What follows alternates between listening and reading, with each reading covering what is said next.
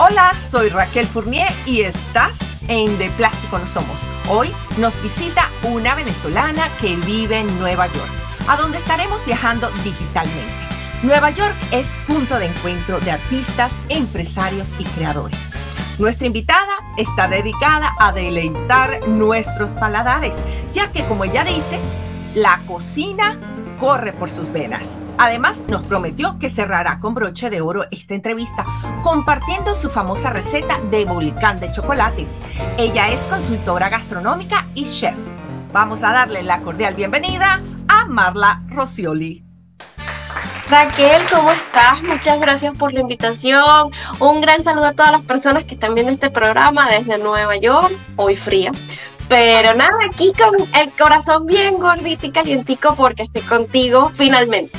Qué lindo, qué lindo, de verdad. Bienvenida Marla. Hemos eh, coordinado horarios, coordinado actividades. Bueno, y lo logramos. Aquí estamos el día de hoy. Felices porque eres una mujer que triunfa, una mujer que es polifacética. ¿Cómo comienza ese amor por la cocina? ¿Cuándo comenzó?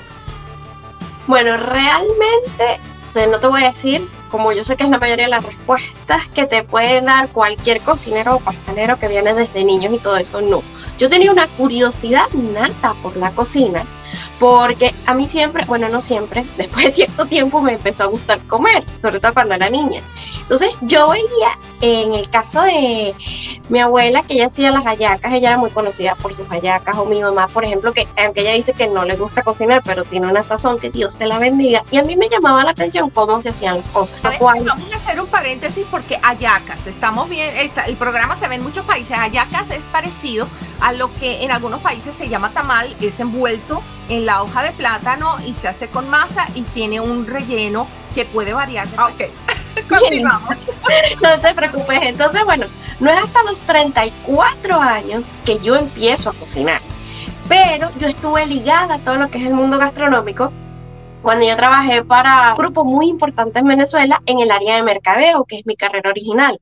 Entonces, claro, al estar en mercadeo, tú siempre estás involucrado en todo lo que es las reuniones logísticas, en todo lo que es la planificación.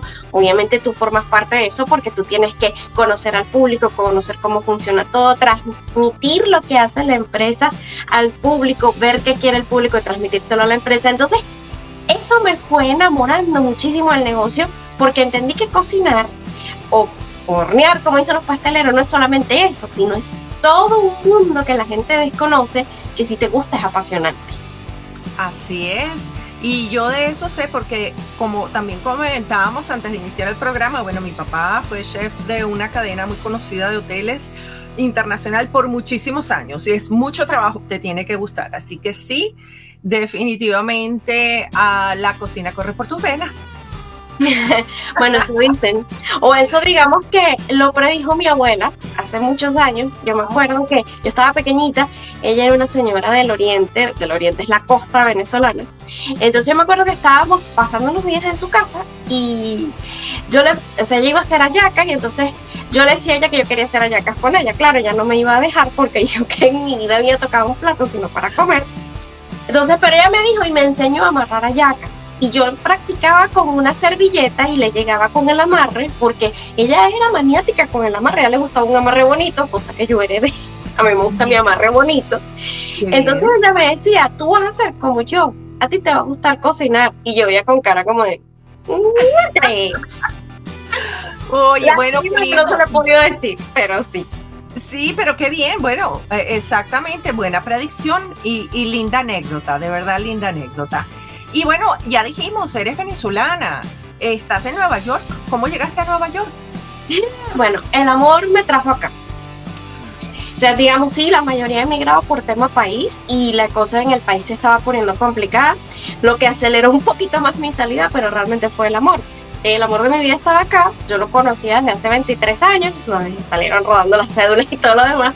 Nos conocimos en high school en el liceo, eh, pero yo no lo sabía él sí lo sabía, pero no me decía nada, hasta que la vida nos juntó en un grupo de, WhatsApp donde él era el único soltero, yo era la única soltera, yo no le creía mucho la historia, hasta que él me empieza a dar detalles de mí que yo decía, no, si es verdad, si estaba pendiente de mí, porque yo le decía, de hecho, no, tú lo googleaste, tú lo tienes que haber buscado en internet, me decía, no, entonces yo le decía, bueno, dime algo que yo no sepa, y entonces, que no aparezca en Google, es que me dice, bueno, a ti te llevaba tu mamá todos los días, a las 2 y 45 llegabas en un Renault 5 rojo, yo me quedé así, yo, sí, sí lo sabía, sí lo sabía, me decía, yo estaba afuera siempre esperándote, me decía, donde se paraba el señor que vendía los, los raspados o los granizados, yo no sabía eso porque nunca me lo dijo, él nunca se acercó, él nunca nada. Hasta ahorita que tuvo el Era su crush. Sí. Ahí está, qué bella, qué bella historia. Y bueno, ahora felizmente casados y tienen una niña. Sí, señor, de dos añitos. Este, aunque él decía cuando nos conocimos, no, yo quiero trillizos, ya se le quitó la idea. Este, pero sí, tenemos una, una bebé de dos añitos que bueno, es nuestro, es nuestro mundo, es nuestro universo, es la mezcla de nosotros dos en cuanto a carácter y todo. Este, y nada, ha sido realmente todo esto ha sido una, una bendición para nosotros. Y han logrado hacer ese equilibrio que es tan importante cuando se tiene una familia. Y por supuesto, con, con una carrera también, como en tu caso, eh, eh, relacionada a la cocina. Además, también sé que participaste en un reconocido programa de competencias de cocina. Sí, fíjate que eso fue, yo creo que, bueno, eso era un sueño que yo traía desde, Venezuela. Yo siempre decía cuando yo veía estas competencias grandes, yo decía, yo quiero estar, a mí me gustaría participar en algo así, pero bueno, en Venezuela no lo hacen, si en algún momento lo llegan a hacer, yo me inscribo. Y resulta que, estando acá, una persona que yo conozco me manda el link y yo digo, ay, voy a entrar. Yo entré, cargué una descripción, este, mandé, porque ellos te pedían el perfil de Instagram, lo mandé. Mi sorpresa fue cuando recibo ese correo y me dicen que yo fui una de las cuatro seleccionados, que yo quería participar y que estaba disponible. Y justamente la fecha oh, en la que me toca ir al concurso, yo tenía un catering esa misma tarde. Oh, oh. Entonces yo decía, ¿qué hago? Yo no puedo faltar, no puedo faltar al catering. Yo estaba en cortocircuito total, pero gracias a Dios estaba ahí quien, quien me contrata, que yo le digo la situación, le digo, mira, esta es la situación y necesito ir, pero entonces me dice, pero vas a hacerlo, sí, claro, yo te puedo llegar dos horas antes, tres horas antes, te monto todo y me voy, porque no era ni siquiera aquí en Nueva York la ciudad, sino en Nueva York Upstate, que, que el que no es de aquí, oh. no se imagina el tráfico, aquí tú moverte 10 eh, millas es una cosa de, o 20 kilómetros es una cosa que te puede tardar muchas veces hasta dos horas, hora y media y todo eso, entonces nada, en ese momento fui a catering, lo, lo montamos, gracias a Dios tuve bastante apoyo, nos fuimos corriendo, porque ese día mi, esposo fue mi asistente, mi chofer, todo el que evitó los tráficos y las multas, porque teníamos que llegar a tiempo y llegar directo al concurso que era en inglés, que era una competencia donde tú estabas en pareja con un jugador del New York City Football Club. Y cuando yo llego allí, seguramente el concurso va a ser en español. El concurso era totalmente en inglés. ¿Y cómo hiciste? Bueno, tú sabes que yo eh, llegué estudiando inglés y todo eso y realmente cuando no estoy pensando y cuando me siento a un nivel informal, siento que me fluye, ¿no? Con mis errores, todas mis cosas, como yo digo, como Tarzán, pero me fluye y me entiende. lo importante es que yo lo, yo lo entiendo, ¿no? Claro. Entonces, cuando yo lo veo así, yo me acuerdo del, del, consejo que me da mi esposa, que él me dice, este, tú, a ti no te importa si lo hablas bien o no, tíralo y ya. Ellos te van a entender, bueno, así hice, así sí, así me salió y me fluyó. Y tenía que hacerlo porque me pasó el muchacho que me toca, un muchacho de Irán, que no teníamos más alternativas sino hablarnos en inglés, no había otra. El único, el chef de ellos sí habla español, pero él tenía que hablar en, inglés, a juro, por todos los, por todos los participantes, porque realmente la única hispana era yo. Y cuéntame, ¿y cómo, cómo terminó el, el concurso? Mira, el concurso realmente estuvo muy bonito. Yo me lo disfruté de principio a final. Teníamos 20 minutos para armar empanadas con ingredientes secretos, o sea, yo estaba tranquila. Tuvimos una confusión en uno de los ingredientes, eh, y digo tuvimos porque éramos un equipo, el muchacho, un muchacho musulmán que no puede comer cerdo ni nada de eso, o sea, que en su vida él conoce un chorizo picante, se ofrece a buscarme los ingredientes, yo estoy con la masa sin preparación, no me di cuenta que no era el picante sino el regular, pero nada, salieron, gracias a Dios fuimos a hacer tres tipos de empanadas, inclusive hasta una que yo llamé la empanada pequeña porque era con contenido así como, como una presentación tipo pequeña y todo eso, que a ellos les gustó muchísimo, sobre todo al chef le encantó, pero no ganamos. Es el pequeño, para que las personas que no lo conocen, bueno, se enamoren, porque el pequeño es una delicia. Y el pequeño no es más que los mozzarella sticks, se puede parecer a un mozzarella stick, porque es una preparación con una masa con harina de trigo, levadura y sal, muy sencilla, pero bastante sabrosa que lleva por dentro queso, pero el queso es un queso muy bajito en grasa, muy bajito en sal, en cierta forma parecido al mozzarella, que se come frito o se come horneado y realmente es una delicia y si lo probamos con una salsa de guayaba, pues es lo mejor. ¡Oh! Ay, ya me está dando hambre, qué delicia, qué Pues y entonces al final lograste hacer todos los platillos, todas las empanadas que tenías que hacer. Y, y que, nos quedó tiempo, pero nos confundimos entre el chorizo picante y el que no era picante. ganó una muchacha de Gran Bretaña. Parece mentira, haciendo empanadas, o sea, le fue muy bien. Pero yo me quedo primero con la experiencia, o sea, el hecho de haber simplemente llenado una solicitud, la mandado y que me hayan seleccionado, y eso fue para mí la mayor ganancia posible. Eh, el hecho de haber llegado y tener que haber, yo creo que eso fue lo que a mí me quitó el miedo a hablar inglés en público. eso, eso, eso, lo rompió. Ya, la verdad yo lo suelto como salga y así va. Qué bueno, y sabes que esta es una de las eh, recomendaciones más grandes que hacemos. Si eres inmigrante, bueno, tienes que eh, entender la cultura del país a donde vas y por supuesto, si se habla otro idioma, esforzarte. Y Exacto. Al principio no te irá a salir bien, pero te va saliendo. Y, mira, eh, ese esfuerzo y esa resiliencia que le has puesto está dando sus frutos. Quería que te voy a dejar una, una, pregunta ahora en el aire y vamos a una pequeña pausa. Nos contestas al regresar. Eh, eres consultora gastronómica y eres chef en Nueva York. Queremos que nos hables un poquito de en qué consiste ser una consultora gastronómica en Nueva York. Pero eso, nos respondes después de esta pausa, ¿te parece? Sí. Excelente. Bueno, entonces estamos haciendo esta pausa porque siempre queremos darles la información. En este momento corre el banner en sus pantallas de nuestro canal pueden contactarnos a través de ese correo electrónico si tienen sugerencias, si tienen comentarios o incluso si quieren convertirse en aliados comerciales de De Plástico No Somos, lo pueden hacer a través de ese correo electrónico. Además, también aparece nuestra página de Patreon y allí se podrán hacer miembros exclusivos de este espacio. Bueno, vamos a entonces a regresar con nuestra invitada, Marla. ¿Qué es lo que hace una consultora gastronómica? Bueno, fíjate. Te voy a, te lo voy a decir empezando con esta, con esta parte de mi historia familiar, ¿no? Consultora gastronómica, mucha gente dirá, pero tú estudias para eso sí debes tener una preparación, sí debes conocer muy bien el negocio, no solamente la cocina, sino cómo manejarlo, porque eso te ayuda a organizarte y eso es lo que hace un consultor gastronómico. Yo creo que la primera consultora gastronómica que yo conocí y que, y que quizás nunca supo el talento que tuvo en sus manos fue mi abuela, que de hecho ella le hacía las hallacas, nuestra comida típica en diciembre, a un expresidente, a Marcos Pérez Jiménez. ¿Cómo se organizaba ella para ella poder tener todo listo justamente porque conocía cuáles eran sus procesos, ¿no? Lo conocía quizás yo creo que de corazón y lo conocía porque sabía lo que estaba haciendo y estuvo toda su vida desde muy pequeña detrás de un fogón, entonces ella sabía qué debía hacer primero, qué venía después, cuánto tenía que comprar para poder preparar eh, la cantidad que necesitaba sacar y no estar corriendo última hora porque me falta un ingrediente o no tenía aquello, entonces porque yo soy consultora gastronómica, porque digamos que eso yo vengo a entender cómo pasa y por qué pasa después de que trabajo durante ocho años con este grupo e inclusive estudio a través de ellos, ¿no? Que, que me dan la oportunidad de ir a hacer un diplomado en gerencia integral de franquicias. Entonces tú entiendes cómo funcionan los procesos para que un negocio que bien sea pueda empezar desde tu casa, tú lo estructures como una empresa que va a crecer y que tú necesitas ir despegándote de ciertas áreas para que efectivamente pueda crecer, porque al principio haces todo, pero llega un momento en el que no puede.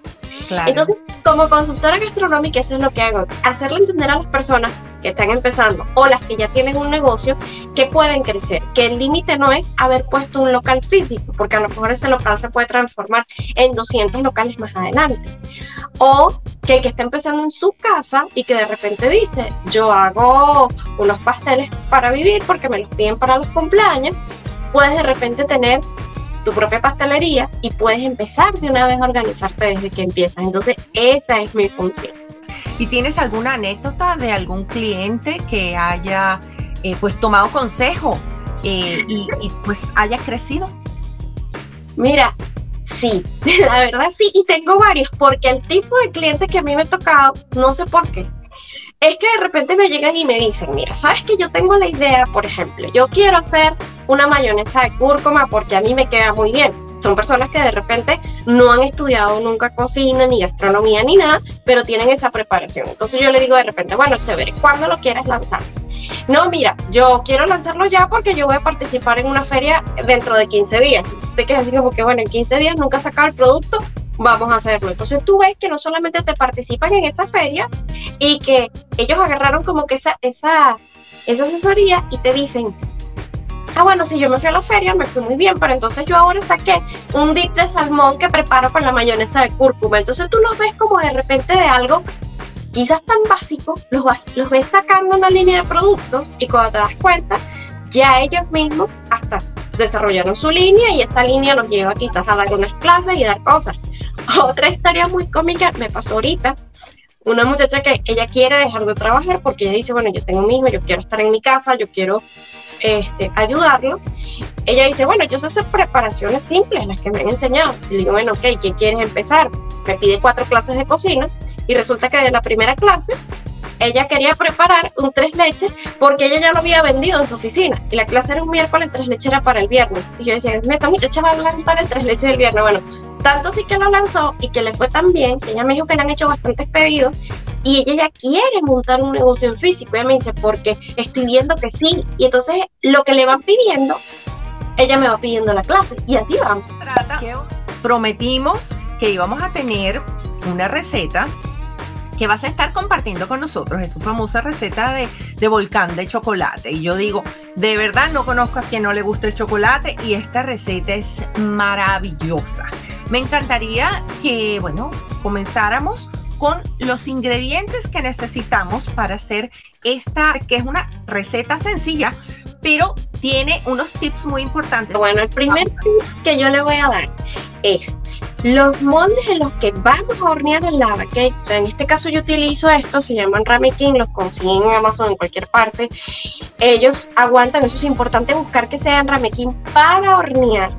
Ellos aguantan eh, horno, eso, eso es lo importante, aguantan frío, aguantan todo. ¿Por qué me gusta hacer el lava cake en cerámica y no quizás en moldes tradicionales de aluminio? Porque esto va a tener una condición especial. ¿Cuál es la condición? Yo los llevo al congelador por lo menos 15 minutos antes de empezar la preparación. ¿Por qué? Sabemos que todos los ingredientes deben estar siempre a una temperatura ambiente, sobre todo cuando se trata de hacer pasteles, postres y todo esto, porque cuando llevo esto al horno, me produce un efecto que si está muy frío, se va a cocinar por fuera y por dentro no. Y esto es lo que queremos que pase con el lava cake. Eso es lo primero. Lo vamos a sacar y cuando ya vayamos a servir. Ok, lo segundo, el lava cake que vamos a preparar hoy es como yo le llamo un healthy lava cake. En este caso, fíjense que yo voy a utilizar una banana que realmente es muy le ven la cáscara, está totalmente oscura, es lo que nosotros llamamos en Venezuela banana madura, que no es más que aquella banana que ya está en ese punto donde tiene todos los azúcares allí a punto. Entonces, mientras yo les voy diciendo a ustedes qué, vamos a hacer, es importante que la banana esté así porque el azúcar. entonces, el es la banana. La banana. Muy Esto bien. va a rendir para unos cuatro ramequines de 4 onzas aproximadamente, que es el tamaño ideal para un postre, para que no sea empalagoso, para que también este, rinda. Es algo que pueden preparar si reciben una visita inesperada, porque esto no lleva sino 10 minutos de preparación. El horno yo lo tengo ya precalentado a 350 grados Fahrenheit o 180 grados centígrados. Y esto lo van a hornear de 8 a 10 minutos, no más de allí. Él va a cocinar definitivamente sí, pero se busca que en el centro quede totalmente líquido. Mientras estoy hablando con ustedes, yo estoy triturando la banana. Aquí se los voy a mostrar. La trituro. Una vez que la trituro, voy a agregar dos huevos. Tengo dos huevos, cualquier tamaño. Y lo que vamos a hacer es ir mezclando. Entonces, una vez que ya yo tengo integrado los dos huevos, vamos a utilizar en este caso, yo tengo aquí harina de almendras, pero puede ser harina de avena. Entonces, una tacita, fíjense bien, es una tacita de estas, de estas que dicen 250 ml. Okay. Se la agregamos y la continuamos mezclando. Entonces, fíjense, yo ya integré les voy a enseñar aquí. Miren cómo ah, lo mezcla. Tiene que estar. ¿Ven? Ah, y voy a agregar una cucharadita pequeña de postre, que ya eso sí la medí, de polvo de hornear o de levadura o baking powder. ¿Por qué se lo agrego? Porque parece mentira que esto le da un toque bastante esponjoso al postre. Yo sí le agrego, en este caso a un postre light, e inclusive a un postre regular. Yo utilizo la azúcar pulverizada o la confectioner sugar, que ah, es un azúcar que viene en polvo. Ajá, pero yo me gusta mucho la stevia, porque ella da un sabor muy dulce con muy poca cantidad. ¿Qué utilizo yo? La misma cucharadita de postre pequeñita se lo agrego al final. Aquí lo importante, y esto es otro tip, ustedes van viendo que yo voy agregando ingrediente por ingrediente. Sí. Sí, porque si no la mezcla se me transforma en algo muy denso. Lo otro que necesito es vainilla. Vainilla clara o vainilla oscura, la que ustedes prefieran, y le van a agregar al gusto. Pueden también utilizar la esencia que quieran. Por ejemplo, si quieren que sepa un poquito más a banana, le agregan una esencia de banana o el extracto o el concentrado. Como este es un postre, que es de chocolate, yo voy a agregar cacao en polvo, que no trae eh, azúcar. ¿Por qué? Porque si no, el postre se transforma en algo extremadamente dulce. ¿Cómo se lo agrego yo? Aquí yo tengo un ingrediente. Ven este coladorcito de malla muy finita. ¿Cuánto de cacao le voy a agregar? Una cucharada regular. Fíjense, lo voy a hacer desde aquí arriba. Agrego la cucharada ¿Qué va a pasar? Luego le voy a hacer así para que él tamice. ¿Ok? Entonces, ya una vez lo agregué, sigo con mi preparación, simplemente revuelvo, revuelvo, revuelvo hasta que lo integre bien. ¿Ok? Es una mezcla ya un poquito más marrón oscura. Sí, porque verdad que el lava cake uno lo ve y tiene ese color de chocolate que es tan atractivo. Aquí este va, va a verse como marmoleado, es normal, ah. por el tipo de harina que estamos utilizando, pero no deja de perder ese tono de color chocolate. Entonces, una vez que yo tengo todo esto listo, yo tengo mi remequín aquí. Entonces, ¿qué es lo que yo voy a agregar? Aquí tenemos otro truco. A mí me encanta engrasar. Yo no engraso con mantequilla, ni con harina, ni nada de eso. Sino que yo busco estos sprays que no tienen ningún tipo de sabor, no tienen ningún tipo de calorías adicionales ni nada de eso y realmente despegan el postre. Usualmente en la vaca despegarlo es una cosa muy difícil. Entonces lo que hago es que eso sí, soy muy generosa, aquí no me limito. De hecho, abajo se ve como que si estuviera mucho. A ver, yo voy a agarrar cacao en polvo y también lo voy a colocar en el mismo envase así con el mismo procedimiento. ¿Eh? ¡Qué delicia! Entonces, una vez yo lo tengo así, fíjate cómo ya cubrió. Sí, sí. Yo simplemente voy, sirvo la mezcla a la mitad. Yo voy a agregarle uno o dos cuadritos de chocolate regular. Yo utilizo en este caso aquí, no voy a ponerlo tan amargo porque acuérdense que no tengo azúcar, entonces yo utilizo un chocolate 52, 55% cacao. Lo coloco en la mitad, que se vea algo así, y lo termino de cubrir. Eso sí, como tiene polvo de hornear, la mezcla no puede estar hasta el final, sino que ah, dejo por lo menos unos, unos milímetros aquí para que no, importa que se, vaya a, botar. Listo, algo tan sencillo como que ya lo tengo. Va al horno. 8 o 10 minutos tiempo reloj, más de 10 minutos no, ni que ustedes lo vean que, que está aguadito por los lados, eso es lo que se quiere. Y ahora vamos a sacarlo. Estás viendo, lo ah, a, a ver acá. A ver, ahí lo vemos. Qué hermoso. Entonces, yo no lo he decorado, déjame agarrarlo aquí con cuidadito, ¿ves? Se hundió, que eso es lo que se busca. ¿Cuál es la decoración típica? Una bolita de helado, colocarle quizás unas fresitas, unos berries, eh, colocarle la misma azúcar pulverizada con el, tamizada con el colador. A ver, el chocolate. Mira. Derretido. Me voy para allá, me voy para allá. Que salga así, con tu permiso. Bien pueda, claro. Ay, qué rico. Pero es un postre tan bonito que honestamente, si tú lo sirves en este contenedor, le agregas quizás un chocolate rallado, cualquier cosita que tú quieras, ya está listo. Muchísimas gracias por compartir esa famosa receta tuya de, de, lava cake o lo que es el volcán de chocolate. Y bueno, ya estamos en la recta final, así que tenemos un juego. Yo voy a decir una palabra y tú vas a responder qué significa para ti esa palabra, pero también con una sola palabra. Arrancamos entonces. Vamos con la primera palabra, sería cocinar. Pasión. Hogar. Todo. Familia. Bendición. Éxito. Ser feliz. Emigrar. Resiliencia. Y la palabra resiliencia. Ah, aprendizaje. Qué bien. De verdad, ha sido un gusto, Marla. De verdad, tenerte eh, el día de hoy en De Plástico No Somos. Y si quieres cerrar con algún mensaje o con ah, algún consejo, aquí estás, ya este tiempo es para ti.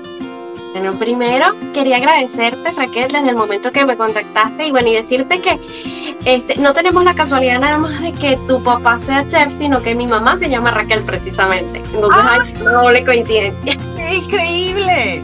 Mira. Eh, y segundo, de verdad gracias por estar aquí, me encantó, me encantó todo el proceso, las personas no se imaginan lo adorable y lo organizada que tú eres y lo cómodo que lo hace sentir a uno días antes de estar acá. y nosotros felices de que estés aquí con nosotros y gracias tenemos que darle a Lubeshka Suárez quien te nominó para hacer posible esta entrevista.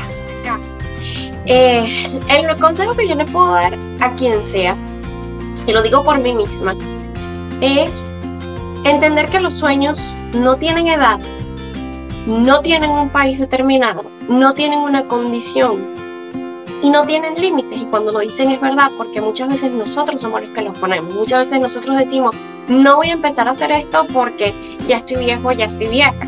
Yo, hay un refrán bastante venezolano que dice, viejo el viento y todavía sopla.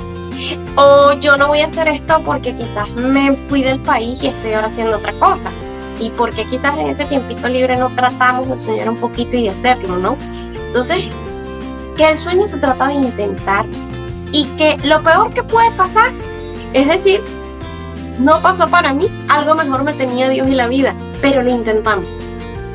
Porque debe ser muy fuerte quedarse con esa sensación de no lo hice, que hubiese pasado.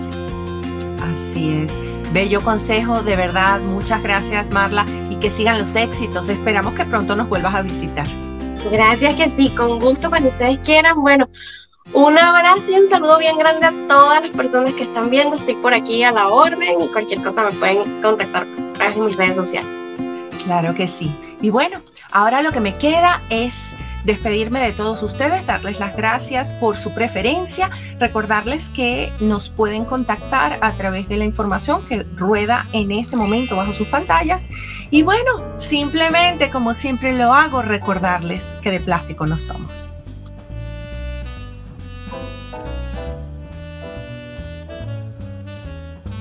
a todos, yo sé que amamos el chocolate.